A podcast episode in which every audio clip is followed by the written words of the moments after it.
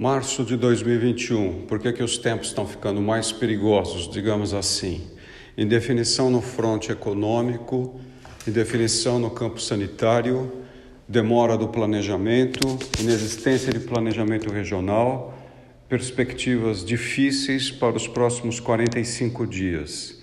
A conjuntura econômica é atualizada a partir de valores esperados em função das decisões do presente.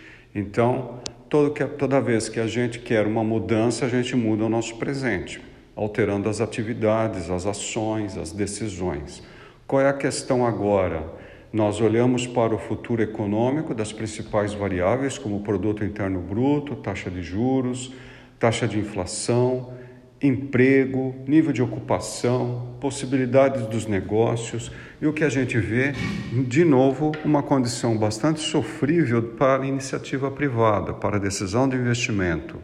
E aí o agente principal, o motor da atividade econômica, que é o empresário ou empreendedor, sempre sofrendo as consequências de um mundo político do século XIX. É assim que nós temos que enfrentar a condição atual do Brasil. Para saber mais, escreva para sectemáticos.gmail.com para ter observações e análises mais pontuais sobre conjuntura. Momento difícil, mas com luz no horizonte. No entanto, temos que esperar três, quatro semanas para poder enxergá-la. Afinal, os fatores que estão levando à crise estão sendo superados, mas ainda lentamente. Toda a questão poderia ser resumida com um pouco mais de planejamento. Na verdade, algum planejamento. É isso.